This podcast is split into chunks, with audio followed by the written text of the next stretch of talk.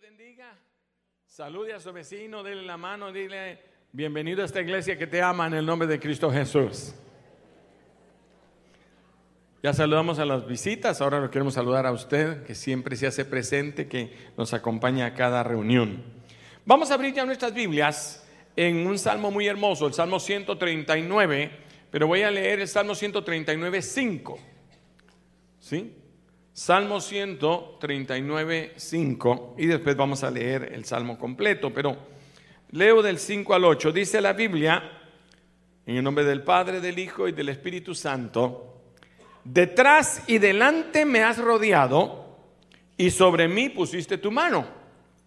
Tal conocimiento es muy maravilloso para mí, alto, no lo puedo ni comprender. ¿A dónde me iré de tu espíritu? ¿O a dónde oiré de tu presencia? Si subiere al cielo, ahí estás tú. Y si en el infierno hiciera mi lecho, y aquí, allá también tú estás. Oramos. Padre, en el nombre de Jesús, te damos gracias por tu palabra hermosa. Vemos que nos des la gracia y la sabiduría para poderla transmitir como tú has puesto en nuestro corazón. Pedimos que tú hables a cada mente, a cada uno, Señor que responda a sus necesidades, sus inquietudes, que haya un rema personal en el bendito nombre de Cristo Jesús. Y los hermanos dicen, amén. Este salmo, mientras yo buscaba qué predicar, brincó a, a mi corazón. Dije, wow, que este salmo predica solo. Y voy a leerlo desde el principio hasta el versículo 10 nuevamente para que entendamos todo el concepto de lo que Dios quiere decirnos. Dice, este es un salmo de David, y dice, oh Jehová, verso 1, tú me has examinado y conocido. Dígale a su vecino, Dios te conoce.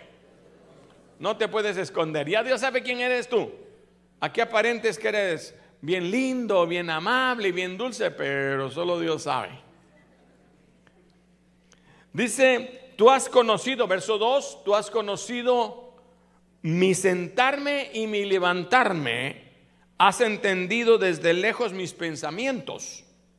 Has escudriñado mi andar y mi reposo, y todos mis caminos te son conocidos. Verso 4, mire qué versículo este, para ahora que es una noche de oración. Pues aún no está, verso 4, pues aún no está mi, la palabra en mi lengua, y aquí, oh Jehová, tú ya sabes. No hemos orado y Dios ya sabe lo que va a orar. ¿Cuánto dan gloria a Dios por ello? Detrás y delante me rodeaste y sobre mí pusiste tu mano. Tal conocimiento es demasiado maravilloso para mí. Alto es más de lo que puedo comprender. ¿A dónde me puedo ir de tu espíritu? ¿A dónde me iré de tu espíritu? ¿A dónde huiré de tu presencia? Si subiere a los cielos, ahí estás tú. Y si en el sol hiciere mi estrado, y aquí, ahí tú estás. Si tomare las alas del alba y habitar en el extremo del mar, aún ahí me guiará tu mano y me asistirá tu diestra. Aún el 11. Y si dijere ciertamente las tinieblas me encubrirán, aún la noche resplandecerá alrededor de mí. Cuando dicen amén? Esa palabra habla por sí sola porque Dios nos va a acompañar a donde quiera que vayamos. Diga donde quiera que vayamos. Y alguien dirá, hermano, y si me meto a la cantina y me pongo, pues no meta al Espíritu Santo en problemas. La Biblia dice que el Espíritu se contrista, no se va. Se contrista es que se, se hace insignificante, pequeño, se pone en una esquina, está esperando que tú reacciones. Y decía, wow, que este versículo está pero tremendo. ¿A dónde huiré si aún al infierno? Dice, pusiere mi lecho, tú llegarás ahí. Wow, es que cierto, Dios está en todos lados. ¿Cuántos saben que Dios está en todos lados? O sea que aún en el infierno, si nos tocara pasar por ahí, de ahí el Señor puede venir por nosotros. ¿Cuántos dicen amén? Pero dice, el Dios nuestro es un acompañante fiel. Él te acompaña a donde quiera que tú vas y toma cuidado, óigame esto, de nuestro pasado, de nuestro presente y de nuestro futuro. Ahora, levante un dedo de mi pasado, de mi presente y de mi futuro. Es un Dios que constantemente está revisando tu vida y está escribiendo la historia personal de cada uno de nosotros. Así que empieza diciendo, Dios estás detrás de mí, diga detrás de mí. Voltea a ver para atrás, voltea a ver para atrás, ahí estaba Dios. Se tardó mucho para verlo. ¿Sí? ¿Qué quiere decir eso? Habla de mi pasado. Yo ya le entregué mi pasado al Señor. ¿Cuántos le han entregado su pasado al Señor? Él ya lo olvidó, pero ¿cuánta gente vive atormentada por lo que hizo en el pasado? Y entonces dice, Señor, tú ya entregaste mi pasado. Yo te lo entregué a ti, te lo di. Si se lo di, no lo recoja. Yo me acuerdo de, alguien nos contó, y pasa mucho en mi tierra, que a veces están pidiendo RAI. Gente con bultos en la espalda porque eh, les gusta cargar, cargan mesas y bancos y sillas. Me imagino que por sus países también. Eh, eh, y, cargan unas cosas tan pesadas en su espalda y a veces piden ray de, ¿qué? 15, 20 mías. Y se suben detrás del vehículo, pero no se quitan la, carga. Con todo y carga van parados en, en, en, ¿Cuánta gente no camina así en la vida? Señor, te entregué mi pasado, pero Señor, lo que hice, lo que volví. Yo mucho tiempo de recién convertido tenía temor de cómo, cómo Dios me iba a castigar. Yo decía, no he sido tan bueno. Así que yo tengo que pagar porque todo lo que se hace, no es cierto que yo lo pague, pero sí es cierto que se paga. Pero el milagro más grande que Dios hizo fue que Él pagó el precio por nosotros. ¿Cuántos dicen amén? El que no tenía culpa fue a la cruz del Calvario. Él fue en su lugar, dígale a su vecino, en tu lugar. Y si él ya pagó, ¿por qué yo tengo que pagar? ¿Qué hace usted si yo lo invito a comer? Y pago por usted. Y cuando me voy en mi carro, salen un mesero y le dice, mire, usted tiene que pagar. No, ya el pastor pagó. ¿Cuántos me vieron pagar? Ah, bueno, ya entonces ya estuvo. ¿Sí? No, no me van a volver a cobrar. Pero ¿cuántas veces el enemigo quiere venirte otra vez a recordar el pasado, a decirte tú no tienes derecho a eso? Dios ya lo borró todo. Dios tomó cuidado de mi ayer y lo ha echado en el fondo de la mar. ¿Cuántos dicen amén? Fíjese que hace muchos años, ya 40, no sé cuántos años, a mí me dio un infarto al miocardio. Yo sé que lo sabe de memoria. Y entonces el infarto, lo que es un infarto, es una ruptura del músculo del corazón. O sea, el corazón se rompe y la sangre se sale por ahí si es muy grande y uno se muere. Es muy difícil y entonces lo que muchas veces hacen con eso es que ponen un sello para tapar el corazón o simplemente si no es tan grande, si es un, micro infarto o si es algo muy pequeño, simplemente dan el descanso, que el corazón esté lo más reposado posible para que cicatrice, para que se, selle esa herida como es normal de todas las heridas. ¿Cuánto me están siguiendo? ¿Por qué le cuento esto? Porque unos años después de eso, porque a mí me tuvieron en el intensivo y las luces y todo lo que le he contado es verdad, pero pasó el tiempo, después de dos o tres meses que me tuvieron en mi casa, yo no, no podía ir a trabajar porque estaba enfermo de un infarto al miocardio. Por poco se muere. Me vine a los Estados Unidos y me tocó hacer eh, eh, mis papeles para la residencia. Y entonces me dijeron, usted tiene que ir a un examen médico general antes de, poderlo aprobar para su residencia. Yo tenía un poco de pena porque tenía el problema del corazón. Y entonces voy, voy con mi, eh, era un tío mío, gracias a Dios, no me hizo la campaña, él era muy honesto. Pero eh, eh, él tenía que hacerme el examen porque él trabajaba para la embajada americana. Y entonces me hacen el examen y, cuando me lleva a su clínica, me dice, ya tengo tus resultados. Yo dije, vamos a ver qué me va a decir. Mi esposa estaba ahí cuando me dijo, tu corazón es como el corazón de un niño. Te mandé a hacer unos exámenes especiales para ver el corazón y no tiene nada, ni cicatrices. Tu corazón está completo. Entonces alguien diría, no, entonces se equivocaron. No, lo que pasó fue que mi, mi Señor pagó mi pasado y nunca más nadie lo puede reconocer. ¿Cuántos dicen amén? Mis deudas, lo que yo debía, Él las pagó. Por eso dice la Biblia, ¿quién va a acusar a los escogidos de Dios? ¿Cuántos son escogidos de Dios aquí? ¿Cuántos han sido lavados por su sangre?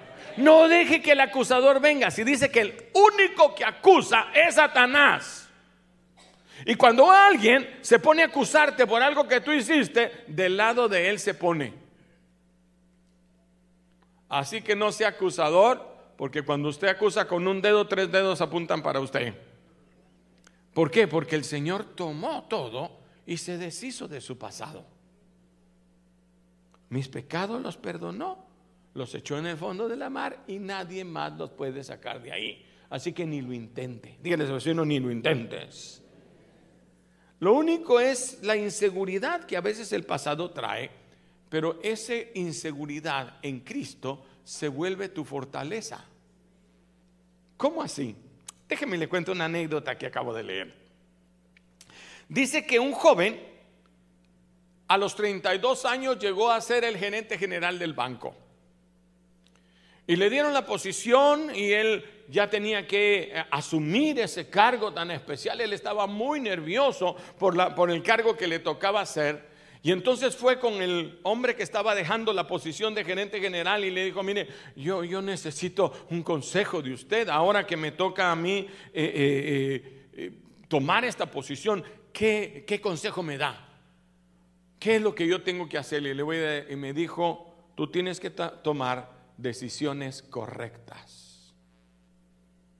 Y entonces el hombre se quedó pensando, sí, sí, sí, sí, por eso vengo con usted, sí. Eh, eh, por eso estoy yo aquí, no tengo eh, la manera, ¿cómo yo puedo tomar decisiones correctas?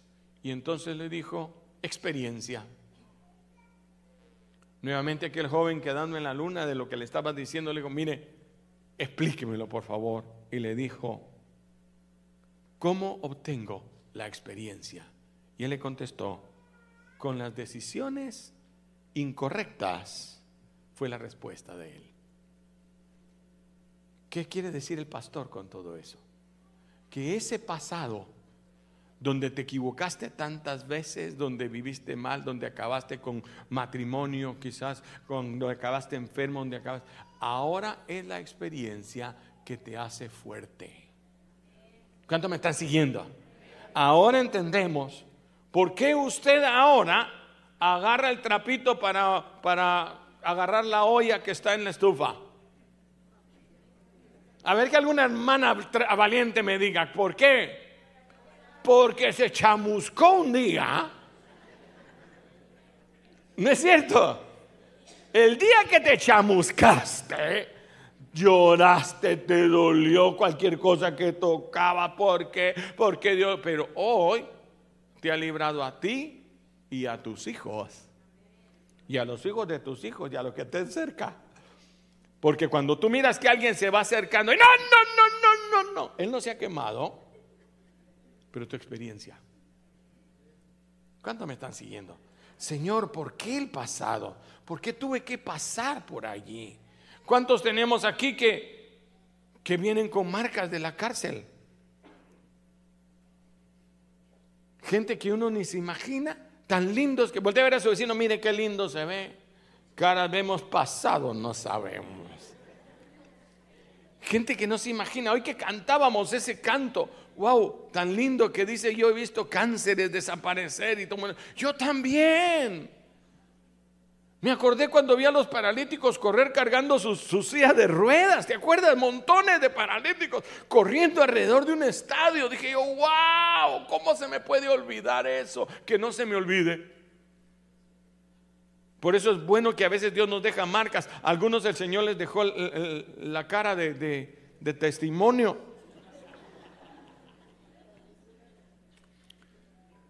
Porque el pasado te servirá solo para tener la experiencia del futuro. Mis experiencias malas del pasado quizás ahora me enseñan a otros a decirles, no pases por ahí, porque yo también he tenido experiencias malas. Yo también he tomado decisiones equivocadas. ¿Cuántos han tomado decisiones equivocadas? Pero cuando tomas una decisión equivocada, se te queda bien grabado por donde no debes de ir.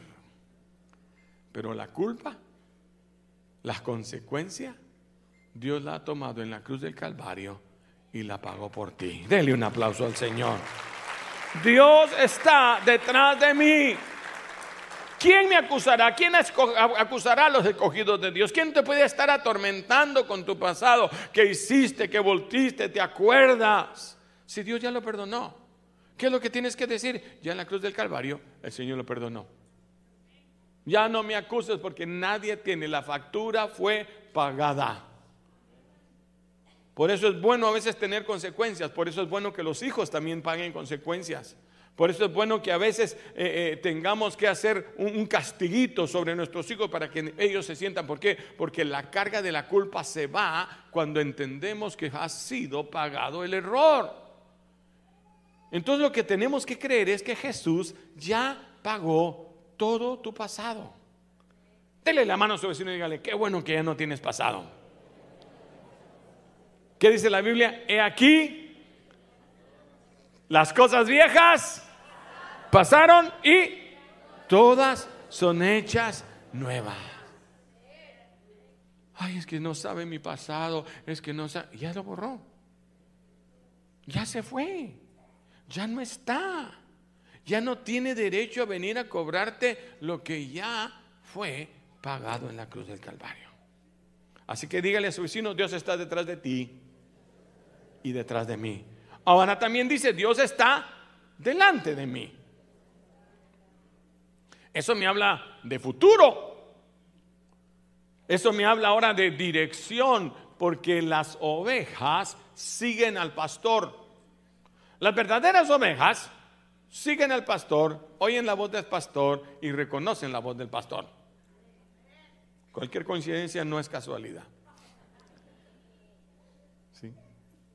Las verdaderas ovejas son las que siguen al pastor. Usted sabe que, un pastor, un, pastor de, Biblia, se disfrazó de pastor de oveja real. Y entonces se fue a meter en un rebaño y se puso la ropa del pastor sin lavar para que oliera al pastor se puso la ropa del pastor y le dijo al pastor, ¿qué es lo que tengo que hacer? Mire, usted lo que tiene que hacer es eh, de esta forma y decirle a las ovejas la palabra, venga, venga, venga, venga. Sí, y entonces él vio cómo lo hacía, yo lo voy a hacer igual. Y se metió entre las ovejas y dijo, venga, venga, venga, venga. ¿Y qué cree? Ni una lo siguió. Entonces se quedó un día más y vio como el pastor entraba otra vez con la ropa del otro pastor y le hacían caso. Venga, venga. Y ahí iban las ovejas oyéndole. Entonces, ahora ya sé, mañana lo hago. Al día siguiente lo hizo. Ese día sí se venía detrás de él una oveja. Y entonces le dijo, ya ve, ya voy ganando. No, es que esa es la enferma. Esa tiene unos gusanos en el oído que no, la dejan oír. Y es cierto, hay que echarle criolina a las orejas. Algunas ovejitas tenemos que sacarle gusanos de los oídos porque se ponen a oír cualquier cosa. Pero si oímos la voz del pastor, Él dirigirá nuestros pasos. Dice la Biblia, lámpara es a mis pies tu palabra y lumbrera a mi Su palabra es su voz. Lo que tenemos que hacer es aprender a oírlo. ¿Qué dice la esposa cuando o la mamá cuando llegan los hijos y dice, fíjate que me pasó esto? Te lo ¿Y qué más dice? Si me hubieras oído. ¿Cuántos papás están de acuerdo conmigo que nosotros le queremos evitar todos los problemas a nuestros hijos? Y que se los advertimos 20 veces. ¿Sí? Lleve suéter porque está frío. Sí, sí, mamá, sí, mamá. Lleve suéter. Y se van sin suéter. Y regresan. no sé qué me pasó. Te fuiste sin suéter. Yo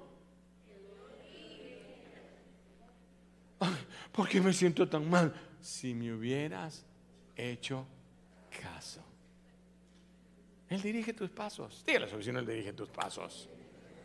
Si los cristianos fuéramos más, I'm sorry, más inteligentes. Biblia para probarlo. porque dice la Biblia que no escogió a los sabios del mundo. Entonces, si no escogió a los sabios, nos escogió a nosotros. ¿Cuántos dan gloria a Dios? Pero para que dependamos de Él. Entonces, Él pondrá senda derecha delante de nosotros.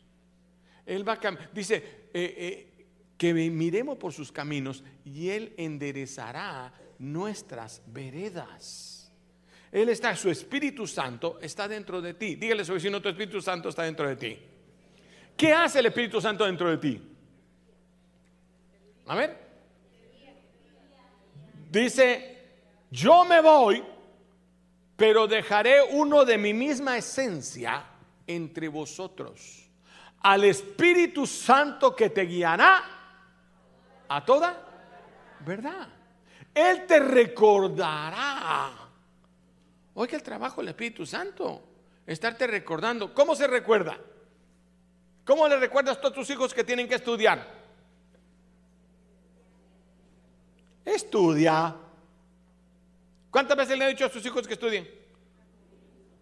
¿Quieres verme a mí trabajando de sol a sol y ganando poco? ¿Quieres ser eso tú también? Porque yo no estudié. ¿O no es cierto? Por eso, mi hijo, el Espíritu Santo está recordándonos todas las cosas. No andes por ahí, no te vayas por allá, no des esa llamadita que tiene. Apaga ese aparato cuando te aparece esa oferta. Tú sabes que si te metes por ahí vas a llegar a la pornografía. Y si entras por la pornografía, vas a terminar en el pecado. Tú sabes que si te metes a llamar a esos amigos, vas a terminar borracho con ellos te va a llevar otra vez a la droga y vas a empezar otra vez ese camino que ya te trajo tanto dolor. Este es el Espíritu Santo. Te enciende luces en el camino. Mire, si uno se detiene a verlo, a oírlo, porque el Espíritu Santo que está en vosotros os guiará a toda verdad. ¿Sabe qué más hace el Espíritu Santo? Intercede por vosotros con sonidos indecibles. ¿Cómo así, hermano? Él te guía. Hermano, ¿y qué es esa jerigonza y qué es eso que hablan? Es que el Espíritu Santo te está guiando a hablar. Dice que hablaremos cosas espirituales en lenguas angelicales que no, eh, no entendemos. Y Él está intercediendo por nosotros. Usted no sabe que está orando, que está diciendo, que está gimiendo. Tal vez es solo un ay, ay, ay, pero el Espíritu Santo está intercediendo por nosotros diciendo, guárdalo de lo que le está esperando allá afuera. ¿Y sabe qué? Somos librados cuando lo oímos. Cuando nos levanta en la mañana a orar. Cuando te habla por la noche. Pero ¿qué hacemos? Lo que hacen los hijos Vaya, vaya, sí, sí, sí, ahí lo dejo. Y entonces nos va a tener que decir. A mí me asustó la primera vez que yo leo, yo leo en Proverbios. Y dice el Señor, cuando estés en tu calamidad y clames a mí, yo me reiré de vosotros.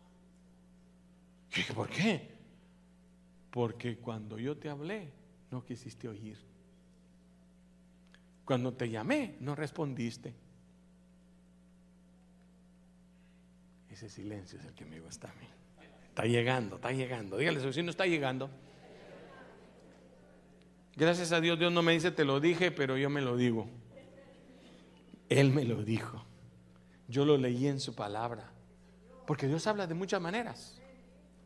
Si no le, mira, si el Espíritu Santo no, no lo oyes, Él te pone un versículo bíblico ahí en el camino. Gente se ha convertido porque en la cárcel les llega un papelito, un pedacito de papel que dice Dios te ama y ahí se ponen a llorar. ¿Cuántas veces Dios nos ha hablado? Si no pones un canal de televisión, si no, el mismo diablo viene y te habla. Así como lo A mí me evangelizó la primera vez un impío. Me ponía la, librería cristiana, la, radio cristiana para que yo oyera. Oye, me decía, oye, oye, ya, ya no quiero oír eso. Un impío, porque hasta las mulas hablan cuando Dios quiere. O, Balaam no, no, no, no le decía una burra. Dice que Balaam era un profeta. ¿Cuántos han leído de Balaam? Balaam era un profeta, parece que de Dios. Y le pregunta, Señor, ¿puedo maldecir a tu pueblo y bendecir al enemigo? Y le dijo, no. Entonces llegaron otra vez los enemigos, mal, bendícenos y maldice a aquellos. Déjenme, le voy a preguntar al Señor. Como a veces queremos preguntar lo que sabemos que nos va a decir que no, ¿verdad? Pero como somos neciecitos, como cuando dice otro, ¿me puedo comer otro pedazo de pan? Mira cómo estás de tripón. Solo ocho. No es indirecta, es directa.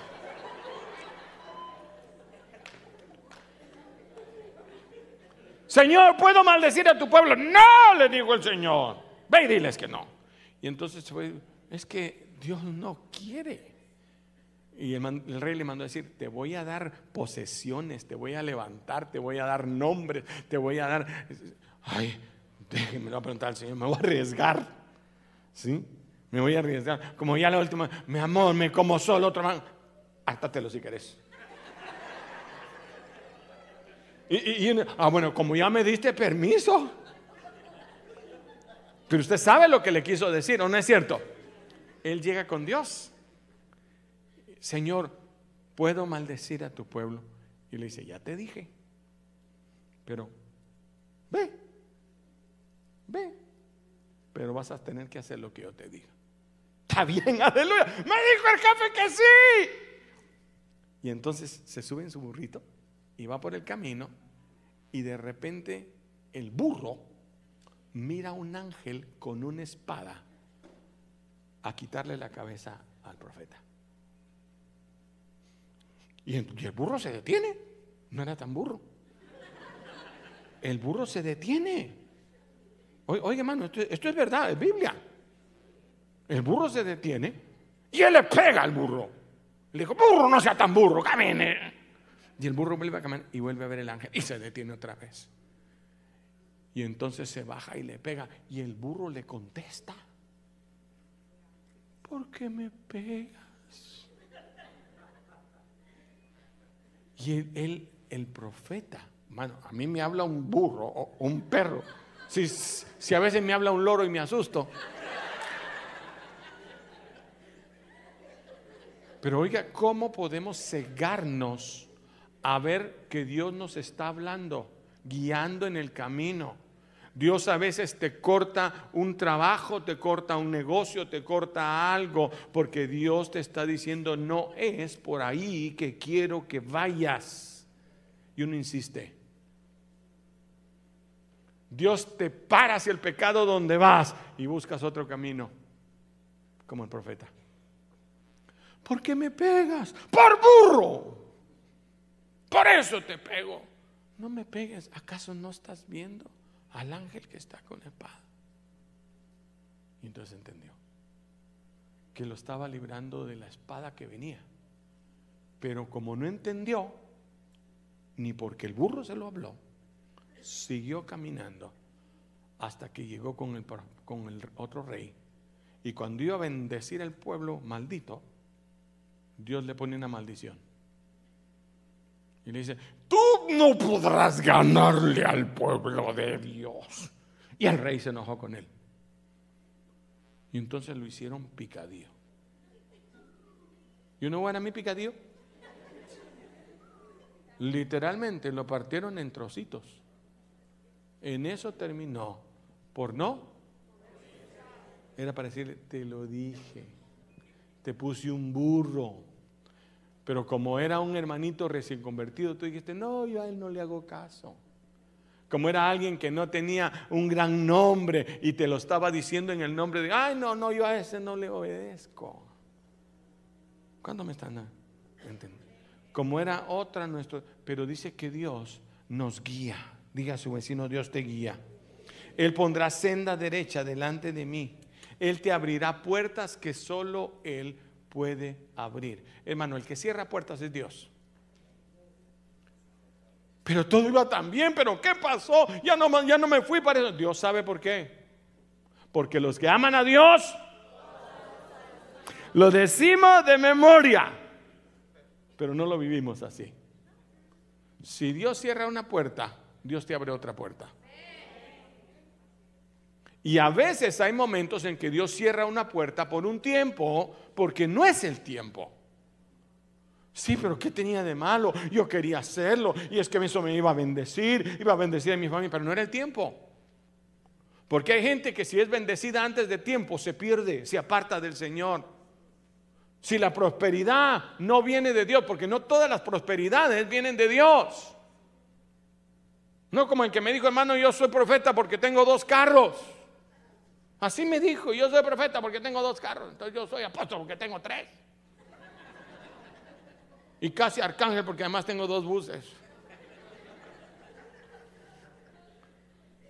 Oiga, ¿cómo a veces medimos eso? O lo medimos al revés. Ese está pobre y le quitaron el trabajo. Saber que estará pagando. ¿Quién dice que es por eso? Si nos muestra la Biblia que cuando había eh, eh, eh, un, un leproso que no tenía que comer, murió. Fue llevado por ángeles al seno de Abraham. Eso la prosperidad no depende. Hay prosperidad que viene de Dios y prosperidad que Dios detiene por amor a ti. Y hay prosperidad que el enemigo pone para hacerte desviar. Pero Él te guiará a toda verdad. Él te ayudará a tener un futuro bendecido. Porque Él dice, yo sé las cosas que tengo acerca de vosotros, cosas de bien y no de mal, cuando oís lo que yo te quiero decir. Denle un aplauso bien fuerte al Señor. Y dice la última parte, porque ya alguien y Dios está sobre mí. Jesús dijo, voy a soplar sobre ustedes. Hoy el Espíritu Santo está sobre ustedes, pero de nuevo el Espíritu vendrá en ustedes. Un sobre ustedes es el poder de Dios rodeándote, un en ustedes es la voz de Dios hablándote. Y ese sobre ti es que el poder de Dios está sobre ti. Hay un poder de Dios sobrenatural.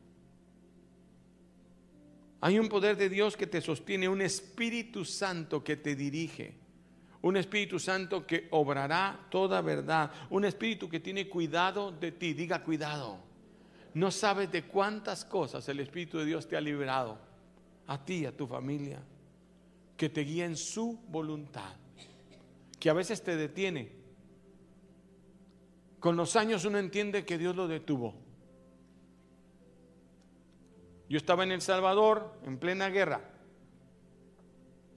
Y vine a Estados Unidos y un pastor me ofreció lo que toda gente allá en nuestra tierra desea.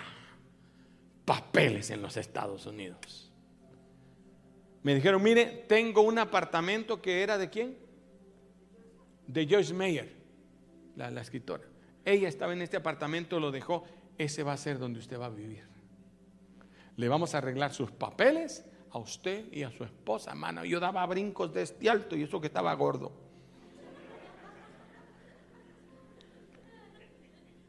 Regresé al Salvador a decirles, hermanos, yo ya me voy, porque allá en los Estados Unidos, en los estates, me tienen todo. Voy a ser ciudadano americano, voy a ser residente, voy a vivir en la casa de Joyce Meyer, me, me están dando todo en una iglesia, una iglesia hispana que yo voy a levantar, y todo bien feliz en San José, California. Pero de repente vino la guerra en El Salvador, lo más difícil, y Dios habló a mi corazón y me dijo, tú eres el pastor, no puedes dejar al pueblo.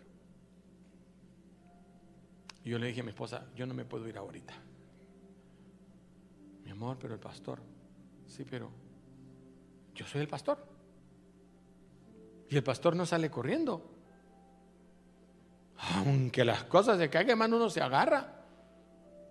Las ratas saltan de los barcos, pero el capitán no puede irse. Así que uno sabe cuándo son ratas y cuándo dejémoslo ahí.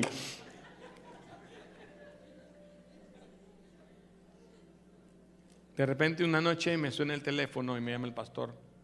Hermano, ¿qué pasó? Le estaba esperando. Mire, hermano, fíjese que realmente estoy esperando que pase esta guerra que está habiendo en El Salvador. Está matando a gente, es la ofensiva final, la cosa está difícil. Yo en mi corazón no puedo dejar en este momento. Entonces me dijo, cuando usted tenga una respuesta me llama, me dijo, ¡pam! Y cortó. Y se me acabó el viaje. Ahora que han pasado los años, que no soy residente, soy ciudadano americano. Gloria a Dios, gloria a Dios, gloria a Dios. Ahora que estoy en Austin, Texas, con ustedes tan lindos. Ahora que yo volteo a ver para atrás y miro cómo está lo que me esperaba ya. Y dicen que Texas es un estado que somos más conservadores, que amamos la presencia de Dios. ¿Cuántos dicen amén? Donde aquí no, no ganan esas leyes que ganan en el otro lado del mundo. Digo, Señor, gracias por traerme a este lugar. Señor, tú sabías por qué me detuviste. Me quedé en El Salvador, pudimos salvar gente hasta físicamente, pudimos seguir levantando iglesias. Todavía hay iglesias en El Salvador que nosotros abrimos. ¿Sí? Nos venimos aquí y Dios de todas maneras obró su voluntad. Pero hubo un momento que yo dije, Señor, ¿pero por qué permitiste? ¿Cómo fue que se me fue esa oportunidad? Es que Él cerró la puerta y me abrió otra. Y esta puerta es mejor. ¿Cómo yo voy a tomar decisiones correctas? La experiencia. y la experiencia se adquiere tomando equivocadas decisiones. Pero en esa vez el Espíritu Santo me ayudó. Me ayudó cuando en medio de la guerra me dijo, salte de tu casa en un sueño. Yo soñé que había guerra que se levantaba antes de la ofensiva final y el Señor me dio la fecha, 5 de noviembre, que no estuviera en esa casa. Llegué yo con mi esposa y le dije, mi amor, Dios me dijo en un sueño que nos tenemos que ir de esta casa. No, me dijo, no, no, que la casa, que cuál, no, no, no sé. Habíamos estado orando por una casa en especial, platicando, y en esa fecha alguien me dijo, fíjese que la casa se desocupó, ¿la quiere? Yes. Y en dos, tres días nos pasamos para esa casa Allí estalló la guerra. Esa casa era protegida como con, una malla encima de toda la casa, de hierro, de esos. Y llegaban, llegó un guerrillero a quererse meter a mi casa. Y así, así quería, quería meter porque andaban por todos lados, entrando en la ciudad. Y no pudieron porque estaba bien protegida. Pero por el otro lado, en la casa que Dios me hizo dejar, se metieron francotiradores, porque mi casa era con una casita hasta arriba. Y desde ahí le tiraban al cuartel San Carlos que quedaba ahí.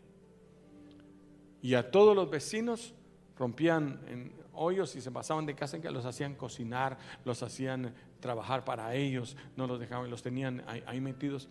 Y nosotros fuimos guardados porque el Espíritu Santo nos avisó qué hacer.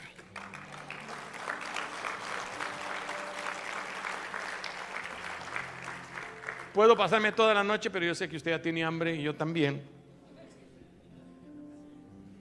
Pero quiero decirle, yo he conocido al Señor. Y si yo le predico esto es porque Dios está sobre nosotros. Su poder es absoluto. Si no se abre una puerta, no, no señale a Dios. A los que aman a Dios, todas, todas las cosas ayudan a bien. Dios tiene tu presente y tu futuro en sus manos. Camina en la voluntad de Dios. Solo pregúntale, Señor, ¿cuál es tu voluntad? Y lo que Dios abra para ti, dile, Señor, yo lo voy a hacer lo mejor posible. No te pongas en contra de Dios que caí en depresión porque ese hombre no me dejó. Dios sabe por qué no te dejó ese hombre. Ser un ogro. Hoy te ves y mañana te patea. Pero como eso no lo sabes, pero el Espíritu Santo conoce hasta tus pensamientos. Yo voy a pedirle que se ponga de pie.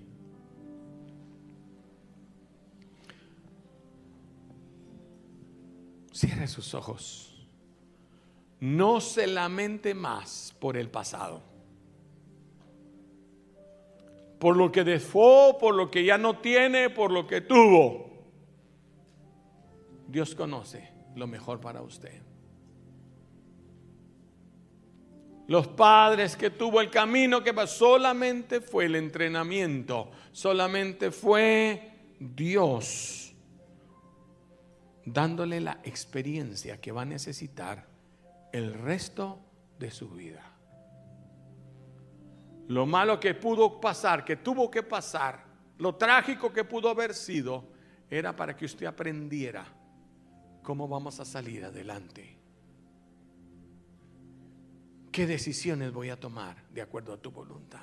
Los errores que ha cometido es para que no los cometas más.